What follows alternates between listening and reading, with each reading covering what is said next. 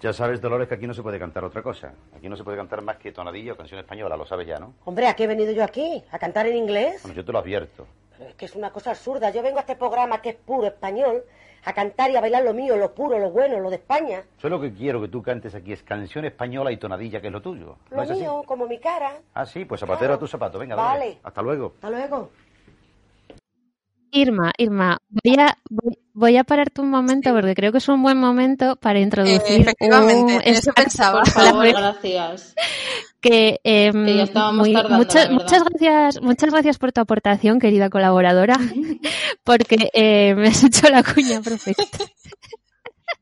No, o sea, vamos a escuchar un trocito de la clave eh, para seguir hilando con lo que dice Irma en relación al folclore. ¿Qué es Galicia? Pero no Tiene es un el folclore. folclore exclusivamente el cuplé.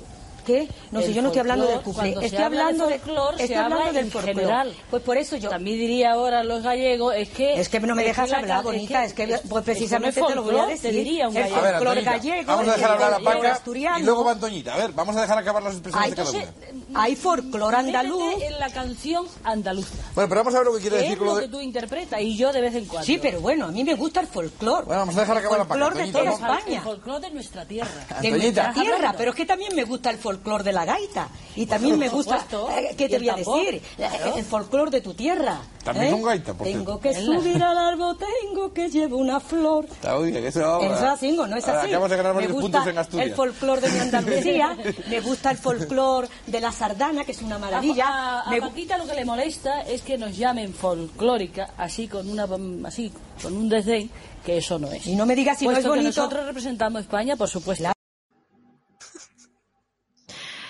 Bueno, nada. eh, entonces, tras escuchar las, o sea, en relación con todo lo que está diciendo Irma y que ha dicho, por ejemplo, Paquita de acoger la flor, eh, eh, puedes proseguir, Irma, con tu discurso, hilándolo con este audio Sí, que acabamos de escuchar. Después de escuchar a las grandes. Después del himno nacional. Efectivamente, llorando con la lágrima. Eh, eh, no sé qué- ah, sí, es que me perdí. Después de este speech, pues claro, cualquiera, cualquiera puede eh, seguir. Que, em, Eh, pues el folclore, el folclore y, y Asturias y lo que se claro. considera folclore y qué, con- y qué consideramos, uy, madre, que casi tiro una taza, que, eh, qué consideramos folclore en España Claro. y qué se debe incluir dentro Eh, de eso. Yo aquí, bueno, aparte de, de- de rescatar un poco lo que habíamos hablado antes de, de esa, de esa- ese esfuerzo por construir la identidad española, que se construyó basándonos en esos tipismos que vienen de Andalucía, sobre todo, aquí eh, voy a hacer alusión, en plan, eh, momento academia, a Academia a un- Edu. Academia Edu, a, a un libro que es muy interesante, que se llama La invención de la tradición, que es del historiador eh, Eric Hobsbawm, eh, que tiene un capítulo que habla de la monarquía británica. Esto ya os lo dije eh, el otro día, en plan, bueno, que Se viene. voy a meter esta cuña, se viene. Madre mía. Eh, bueno. bueno, se comenta cómo la, lo- la memoria, o sea, el uso político que se hace de la memoria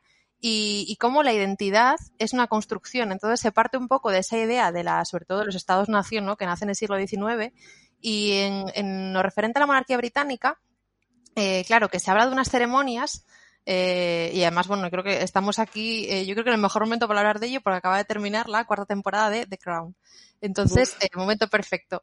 Que tenemos en mente unas ceremonias que pensamos que son legendarias y que están todas construidas en el siglo XIX, eh, porque sobre todo con la coronación de Isabel II es cuando se empieza a hacer esa, esa relación que tiene tan potente la monarquía británica con los medios, por ejemplo. Y yo creo que aquí pasa un poco lo mismo con las folclóricas, en el sentido de que tú vas a. Yo, por ejemplo, la primera vez que fui a, a Inglaterra, me sorprendía la cantidad de, de merchandising ¿no? y de imágenes que había de la monarquía británica. Y mm, había lo mismo en Londres que en Brighton, que en cualquier sitio. Y es que tú vienes a España y da lo mismo que estés en San Vicente de la Barquera, que estés en Cádiz, que la- los típicos souvenirs siempre te van a incluir Sí, algo tiene La flamenca, el la torero, sevillana. el torito. Claro, sí, sí. el torito o la sevillana. Y quiero decir, y lo aceptas igualmente. Yo lo acepto aunque sea de Asturias, ¿no? O sea, que, que realmente la imagen que se da desde fuera y la imagen idiosincrásica de Y España como es ya esa. comentamos, como ya comentamos en otros podcasts, que no me acuerdo en cuál exactamente, que aquí las tres miembros del podcast hemos tenido trajes de sevillana y no sé qué, no sé cuánto. También el de asturiana, y- pero el de sí, sevillana claro. mm, nos gustaban mucho los taconcitos, ¿por qué no Pues es que los taconinos, vamos. Eh, y la, la monarquía británica yo creo que tiene un poco ese mismo efecto, eh, da igual que seas monárquico republicano. Cuando, cuando estamos hablando de, de, o sea, de ese efecto que tiene social, es que esa estamos que hablando de, prensa, mm, eh, de arte pop casi. Pero es, es, es que O sea, por te iba a decir, es pop. cultura pop. O sea, Claro. yo creo que eh, nosotros como no hemos podido con- convertir nuestra monarquía en algo pop eh, o, o trash o kitsch o llámalo como Exacto, quieras, eh, tenemos tenemos unas celebrities que Claro. componen como una especie de monarquía con sus grados y sus funciones eh, y eso es lo que hemos convertido como en el símbolo Exactamente. de la cultura, porque además, por ejemplo, quiero decir, como que eh, políticamente, eh, pues Reino Unido ha sido un país, vamos a decir, no sé, estable, por ejemplo, ¿no? Claro. En cambio, en España ha habido un montón de, de vaivenes. Pues Hmm. allí entiendo como que hayan convertido a su monarquía en algo, eh, o sea, en algo mercantilista, en un souvenir. Exactamente. Y de por hecho, eh, cuando habla, bueno, no lo dice exactamente Hosban, lo dice porque el capítulo es de, es de otro historiador, pero no me acuerdo ahora el nombre. Cuando habla de monarquía británica, habla de los rituales, dice que, claro, que la, la, mm, la- mm, el poder que tiene un ritual y una ceremonia es hacer pasar a lo mejor en momentos convulsos porque se está, se está teniendo una estabilidad. Es decir, eh, estamos en guerra, pero el ritual que tenemos ceremonial de la monarquía sigue. Entonces, das un poco la idea de que, de que está todo bien. Y de algún modo, yo creo, a mi parecer, con las folclóricas hace un poco lo mismo. Es decir, en momentos muy convulsos, el hecho de seguir una continuidad de ese tipismo andaluz y de esa, vamos a decir, el prototipo de Carmen, de la gitana, de la bailaora, seguir mm, reflotándolo con sus matices, ¿no? Porque evidentemente luego cada época, eh, no sé qué acaba de sonar, Es que me estaban llamando, perdón. eh, es que sonó como, te juro que pensé que era el pato Donald, bueno, el tío Willy, vamos a dejarlo ahí. eh. Pues como con todos sus matices, porque bueno, evidentemente pues luego aquí en los años Yeye pues está un poco el, el- el folclorismo, vamos a decir Yeye, ¿no? Con todos sus matices se sigue reflotando porque da también una idea de estabilidad y más que de estabilidad, una idea de, de pertenencia al país y a la nación. Es decir, España es esto y además eso lo dicen mucho en la clave, lo dice también Concha cuando la entrevista a Laura en Postigo, que cuando dice que está en Nueva York, dice, claro, es que llorábamos, ¿por qué llorábamos? Y al final además acaba la entrevista si llorábamos por España. España. Y, y es un poco el sentimiento, y yo creo que, que por eso se podemos, podemos relacionarlo con eso, con la idea de Pero tener es ahí que, algo de lo que eh. Vosotras pensad que, por ejemplo, eh, o sea, totalmente de acuerdo con esto que dices, Irma, porque tú, o sea, tú piensas en algo que pueda unir, por ejemplo, eh, a un señor facha de 65 años eh, y a un pedazo mm, de maricón o de maricona como nosotras, eh, como pueda ser bailar eh, un paso doble como Suspiros de España. Exactamente, es que ahí- ahí está la Em, cosa. Una performance de Rocío Jurado. O sea, es algo Claro. o sea, es como de las pocas cosas que verdaderamente en España eh, une, no sé, clases sociales, mm, o sea, como gente tan Mm. diversa como somos en este país, que somos como muy de, muy de extremos, Totalmente. por desgracia. eso digo que yo creo que es algo como que está, está por encima. Y, y quiero decir, y queramos o no, va a estar por, o sea, queramos o no, aunque nosotros tengamos un folclore por- propio aquí en Asturias, eh, España, eh, quiero decir, simbólicamente es lo que es. O sea, nos guste o no, porque es, es algo construido, evidentemente, no nació esporádicamente, ni mucho menos. Pero es eso, Sí. nos guste o no. Entonces hay que ver también de dónde Pero, viene y por qué. pero luego también me gustaría, y aquí meto a mi querida Antoñita Moreno, que es eh, una folclórica A creo ver, que poco que reivindicada muy y que la verdad. Y que sigue viva y que es una es una folclórica sobre la que podéis leer en nuestra cuenta de Instagram que le hicimos ahí un Pues post sí. muy bonito. Sí, porque en Wikipedia. Eh, Folclórica no y folclorista. Porque Exacto. Exacto. Y entonces es ella es una persona eh, estudiosa del folclore. Por ejemplo, su abuela era asturiana y Mm. entonces ella tiene ha grabado muchas canciones asturianas y bueno, como que todo el mundo que es estudioso de la música y del folclore como ella la oye y dice que te eh, emociona tanto cantando una saeta que ya me parece que es de Sevilla, pues Mm, te sí, emociona cantando una saeta cantando eh, tonada asturiana Claro. Porque, eh, o sea, aparte del sentimiento y del talento que obviamente tiene, tiene el conocimiento como para poder saber interpretar todos esos géneros, porque a pesar de que el folclore sea una música eh, nacida del pueblo, eh, y popular no deja de tener una estructura musical que puede estudiarse. Quiero decir, por Claro, ejemplo, sí, los sí. palos del flamenco surgen de, de abajo, pero tienen una estructura musical, eh, bueno, de melodías o de estrofas o de lo que en Mm. cada caso proceda. Y, y es muy interesante porque ella, mm, o sea, como que muchas de ellas, pero sobre todo ella, interpretaba mucho folclore de toda la península y eso es algo es que, que, de hecho, que yo creo que se desconoce. Sí, Sí, son sí, que además no hacían en- todas. en el programa este de la clave del que tanto hablamos, a ver, evidentemente, pues es el punto de, o sea, como el punto de vista sin ninguna duda más cabal. Y la que más Sí, sí, conocimiento sí. tiene de lo que está hablando, porque, a ver, es así. Y la que más reivindica eso, la pluralidad, la plura- pluralidad del folclore, que el folclore no es solo la canción andaluza, que es el canto canario, que es la jota, Claro. que es Galicia, que es Asturias. eh, Que de hecho. Y de es la hecho, que da un mm, poco la réplica a Paquita. Bueno, perdón, sí. Sí, sí, sí, sí. Y que también como que mm, me gustó mucho, como que ella también denuncia eh, como que el concepto este de folclóricas, eh, así como negativo, que fue mucho culpa del régimen, porque mm, como que ellas son vistas como beneficiarias de... su- Porque, a ver, una cosa, perdón que no lo dije. El programa de la clave es del 84, con lo cual ya estamos hablando de un periodo como de decadencia y de hecho el Mm. programa lo usan mucho todos de ellos como escaparate para reivindicar, oye, yo sigo suyo, aquí, sí. sigo siendo un artista y Sigo en el mis candelero, en, en Sí, el Teatro Calderón. bueno, que se- es, es- Entonces- es también donde se produce, eh, perdón, el polémico momento de Lola de yo vivía Sí. muy bien con Franco, a mí no me faltaba trabajo, pero vivo también muy bien ahora, tampoco me falta trabajo porque yo soy Es Lola verdad, Flores. es verdad. Un año antes de lo de Hacienda, ¿eh? también te digo que me da Eh, sí, sí, bueno. Bueno, a ver, un momento. Nadie lo veía venir. Que por Sí, eso perdón, como que mola lo que dice Antoñita, de que precisamente como que habían sido vistas como beneficiarias del régimen y que por eso ciertos sectores, digamos, progresistas del posfranquismo, como que las Mm. tildaban ahí de antiguas, caducas, bueno, fachas incluso Sí. y tal. Eh, sí, sí. Cuando como que ella es perfectamente consciente de que son víctimas del régimen casi, o sea, en la opinión claro, de ella, ¿eh? Porque No, Paquita, por ejemplo, yo, no, yo en política no entro, yo en política no entro. no Claro, pero incluso además Antoñita dice una cosa muy interesante, no sé exactamente eh, la, lo- o sea, y culpable, y culpable al régimen de haber, bueno, perdón, sí, sí, No, de no, no, haber di, como, Paula, mm, lo que dijiste, o sea, bueno, lo que hablamos antes, lo de haber mm, centralizado convenientemente el folclore español en el andaluz.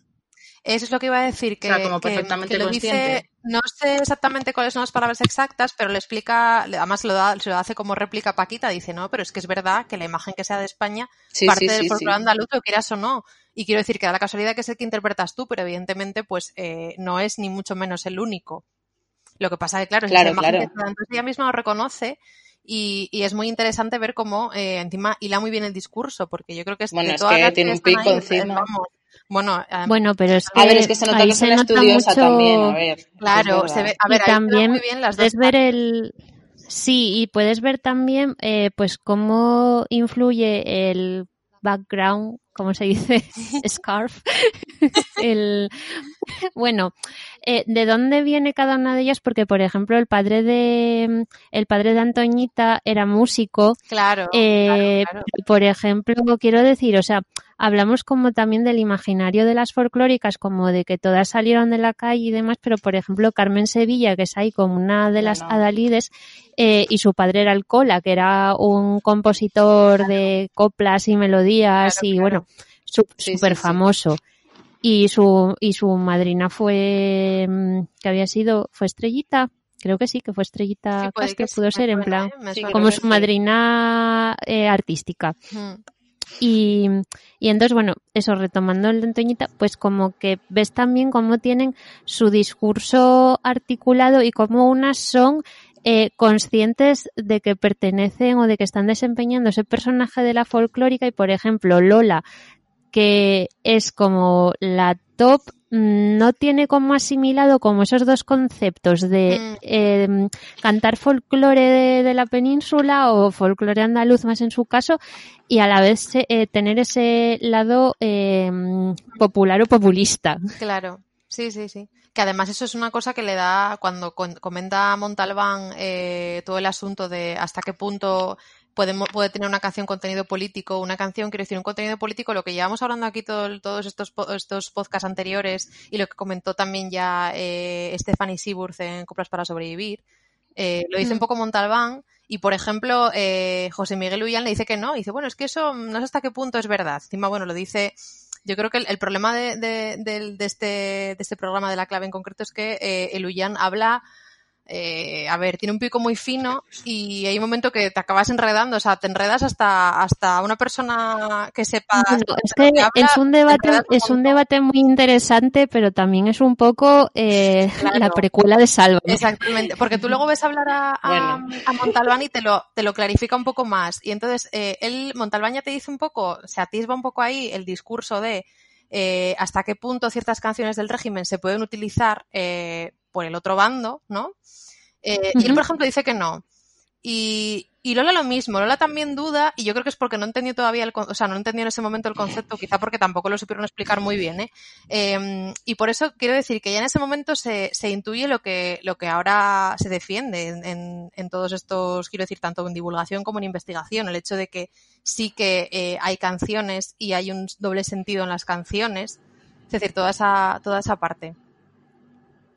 Sí, a ver, yo, yo estoy totalmente de acuerdo contigo. Yo creo que sí que hay eh, folclóricas, por ejemplo, cuando hablábamos como de enfocar este programa, bueno, este episodio, más, como más enfocado a la relación de folclóricas y feminismo, que supongo que lo hablaremos más adelante, porque Mm. chica es un melón muy goloso. Bueno, bueno. Eh, Menudo melón. yo sí que creo que hay, eh, lo- bueno, lo, como lo que hablábamos al principio, como de que algunas, o sea, que no podemos convertirlas como en estandartes del feminismo actual, porque yo creo que hay algunas que simplemente no eran conscientes, ellas Mm. simplemente ejecutaban Con y eso, vida, sus, sí, sí. propios, sus propias acciones, tal, pero por ejemplo luego había otras, como por ejemplo Rocío Jurado, pues Rocío Jurado creo que sí que era una mujer ella sí. que sí que tenía mm, actitudes, comportamientos y un discurso eh, feminista. Mm. Pero quiero decir, Rocío ya es de las últimas, o sea, su carrera ya son años 60, 70.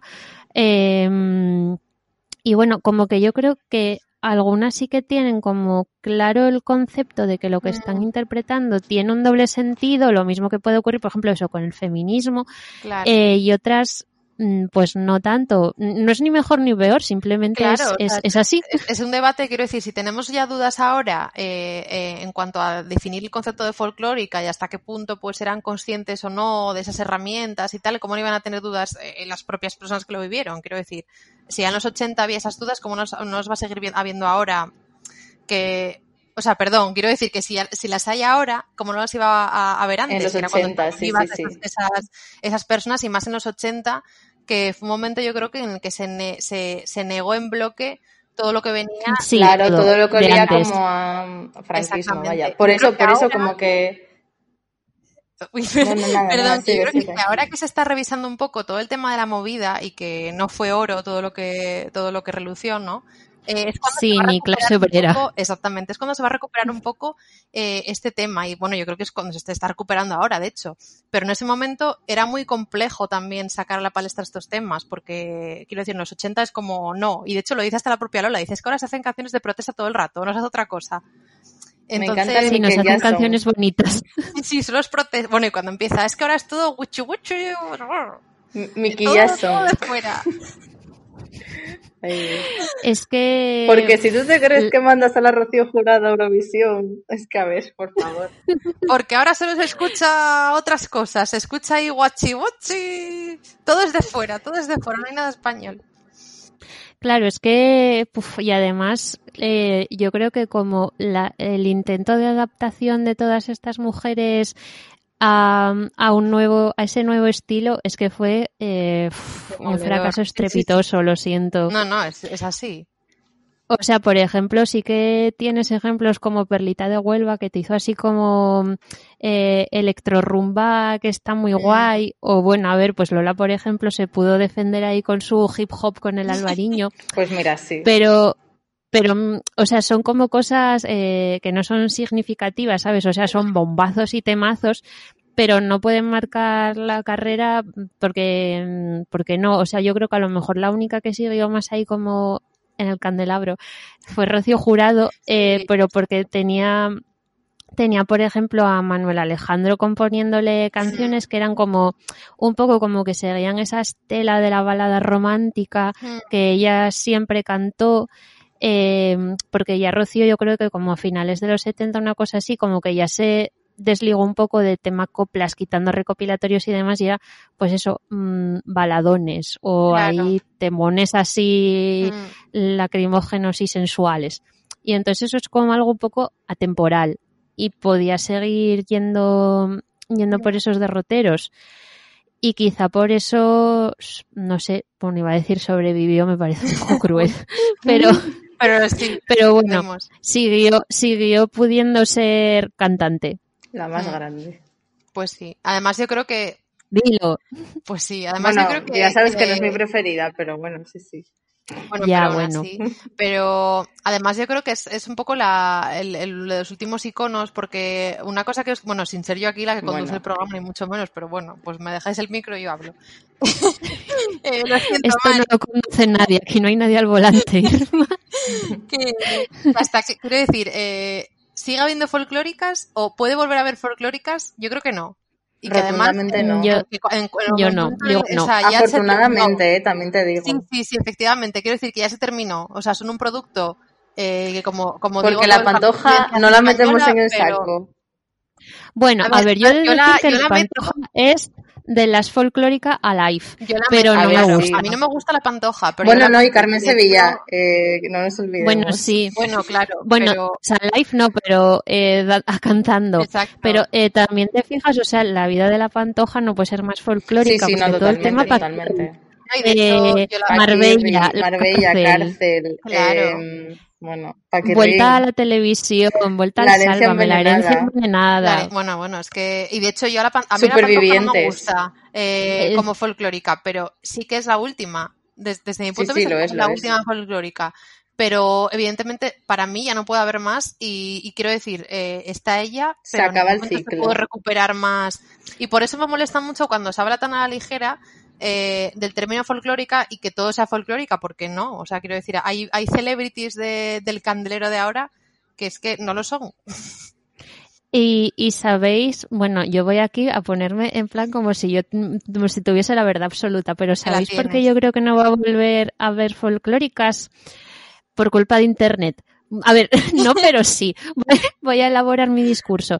Yo creo que porque surgieron en un momento que, como dije antes, la oferta musical y Mm. cultural era un poquito reducida o lo que era el mainstream era eh, reducido eh, y, y, o sea, como que la gente que llegaba a ser famosa, o sea, había mucha gente famosa, pero eran famosos como que perduraban, ¿no? Sí, Entonces tú tenías a lo largo de toda la década de los 60-70 como más o menos eh, los que eran súper famosos o súper celebrities eran las mismas, que eran las folclóricas aquí en España. Pero tú ahora, por ejemplo, en el panorama de la canción o de la música, tienes una oferta abrumadora en todos los géneros y un montón de géneros que son mainstream.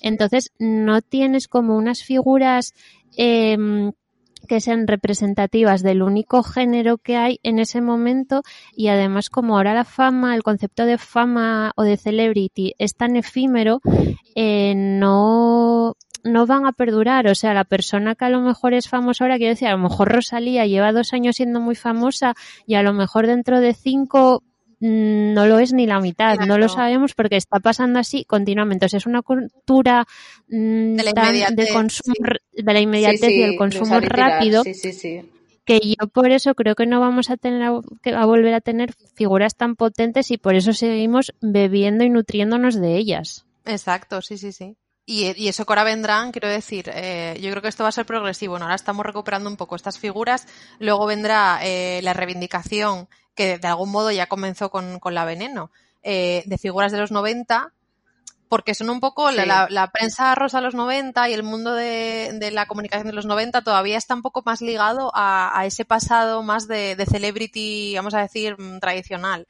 pero en cuanto Sí, porque todavía en los ya no. 90 se intentó recuperar, por ejemplo, en los 90 tenías programas de, de copla, había uno que vi el otro día de Carlos Herrera sobre copla en no me acuerdo qué cadena de televisión y bueno, pues llevas a gente que todavía estaba viva y la llevas a hablar Claro. o hacías películas como esta que hay de Carmen Maura con Imperio Argentina. Mm, Entonces, Mm. intentaban mezclar como gente que es- era muy potente en ese momento como para intentar relanzar esas carreras que ya no, no, no tal, claro, sí, sí. Que... no. Exactamente. Entonces yo creo que, que habrá, que probablemente, no sé si los Javis o por parte de, de, de algún otro realizador realizadora, habrá más Si es que lo hay, más- hola. eh, sí, eh, hay más, yo creo que no. Eh, si es que se hace algo a lo mejor también otro programa, otra serie para, para recoger estas celebrities, que no solo tienen, no tienen por qué ser únicamente juguetes rotos, eh, también puede ser, bueno, pues quien sea, ¿no? Eh, que van a ser más, yo creo que de, de este mundo de los, eso, de los finales de los 80, 90, una cosa así. Pero ya en cuanto pasamos los años 90 para acá, yo creo que ya no, ya es otra cosa.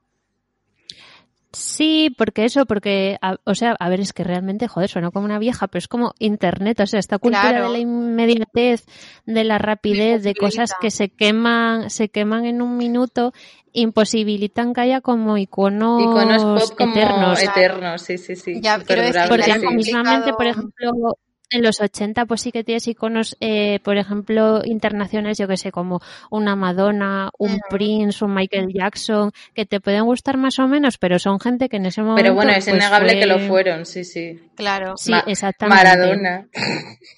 Bueno. Eh, no, no, no, no. No queremos dar espacio a esa persona. No, no, El, al barrilete no, mira, la verdad que no.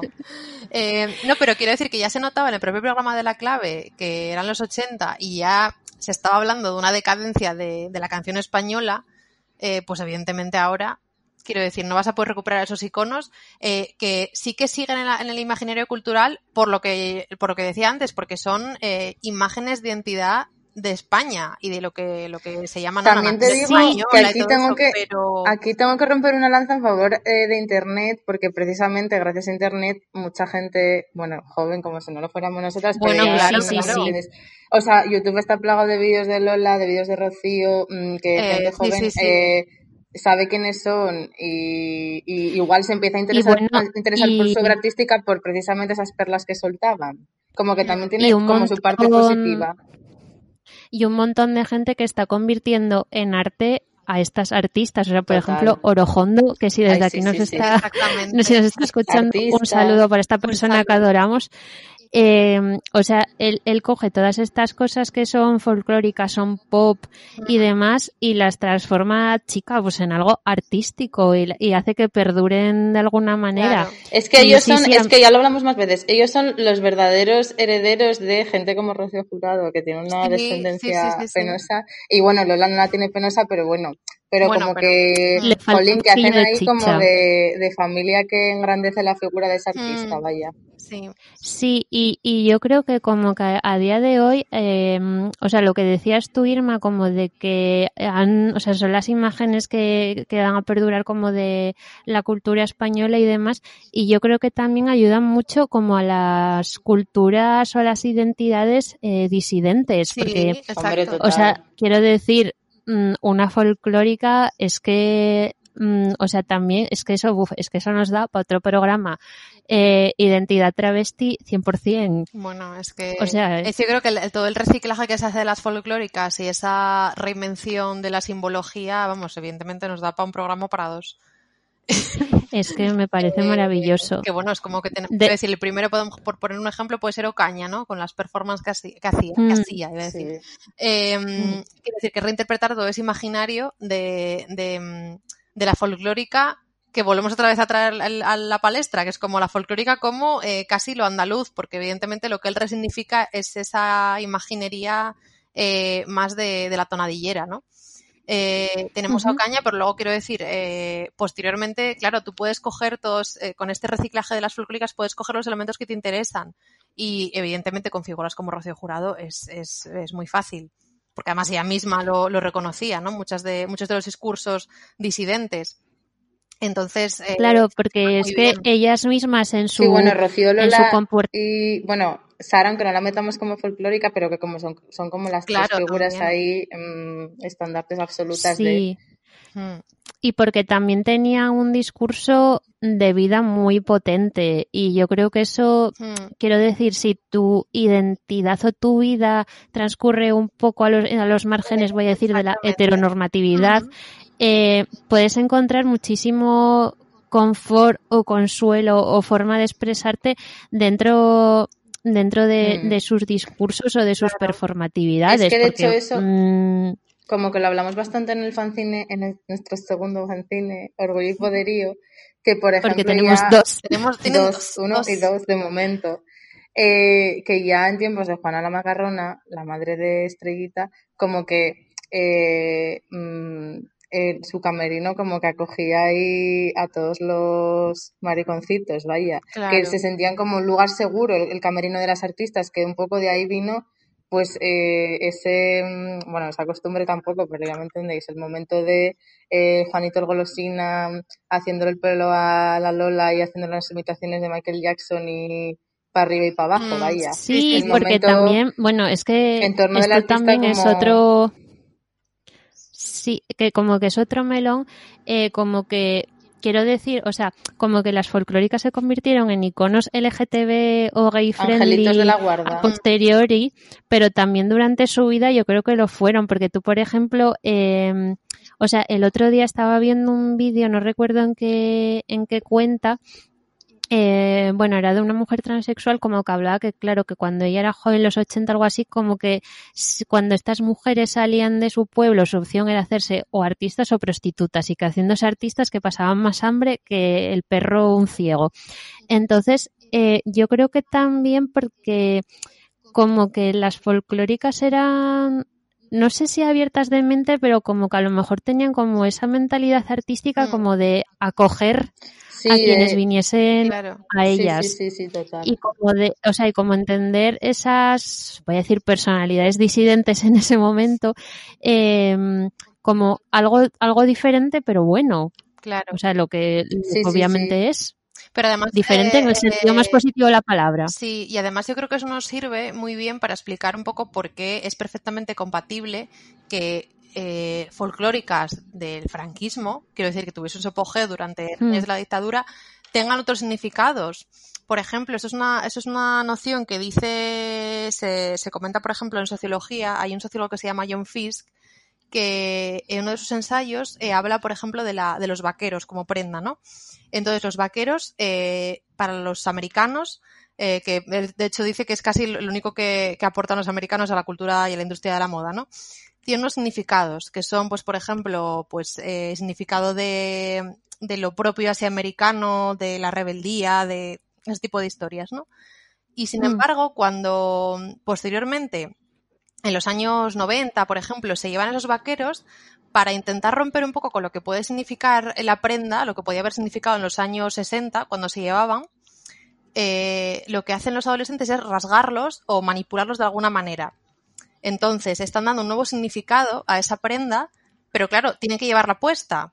O sea, es un poco la contradicción, rollo. Te doy un significado diferente, pero a partir de esto. Entonces, él comenta a través de ese ejemplo cómo la cultura popular eh, parte de la cultura dominante, y en este caso la cultura dominante del momento va a ser la franquista, ¿no? Y en el, momento en el que estamos ahora es el capitalismo o el poscapitalismo. Entonces, lo que nos ofrece ese capitalismo es este producto.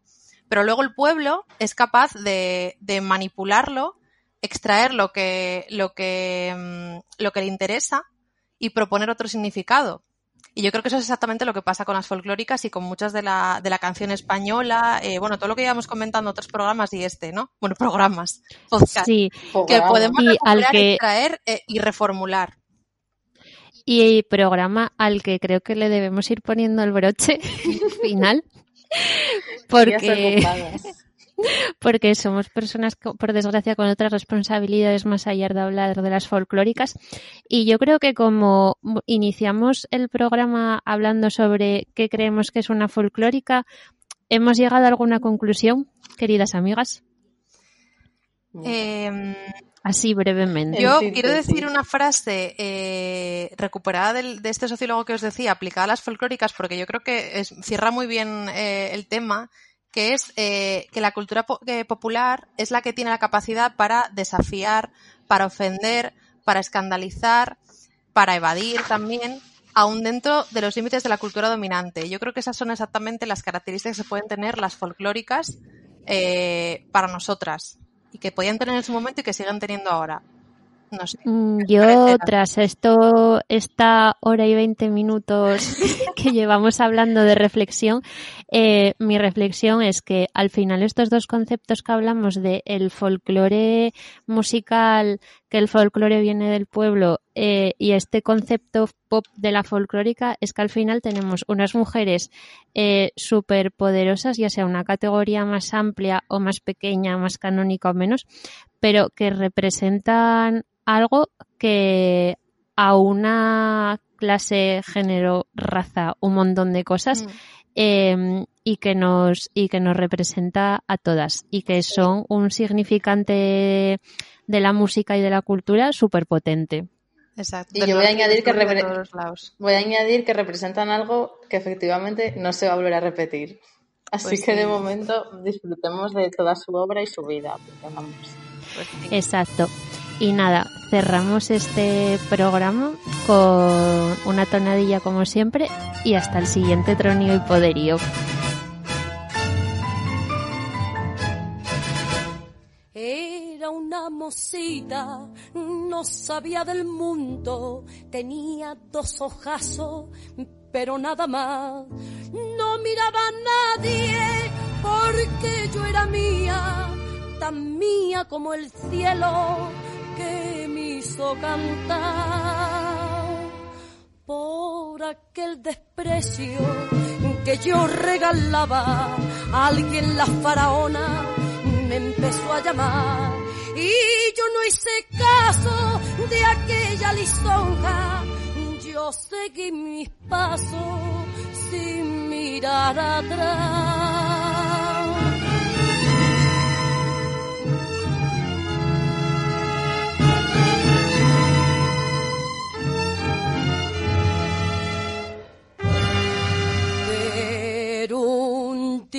día me enamoré y se desbordó mi pena y se volvió llanto y sangre toda mi carne morena. Desde entonces lo juré, la faraona se divierte y faraona seguiré la vida y la muerte.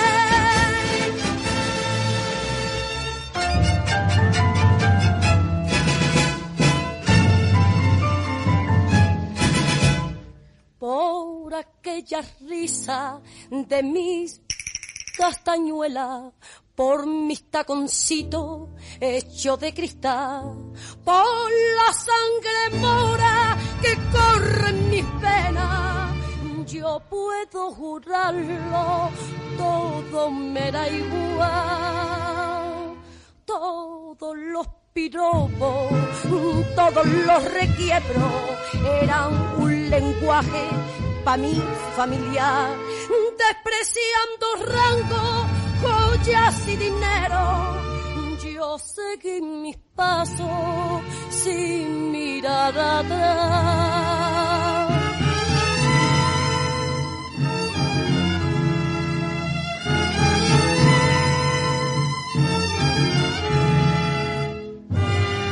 Pero un día me enamoré y se desbordó mi pena revolvió llanto y sangre toda mi carne morena. Desde entonces lo juré, la faraona se divierte y faraona seguiré en la vida y en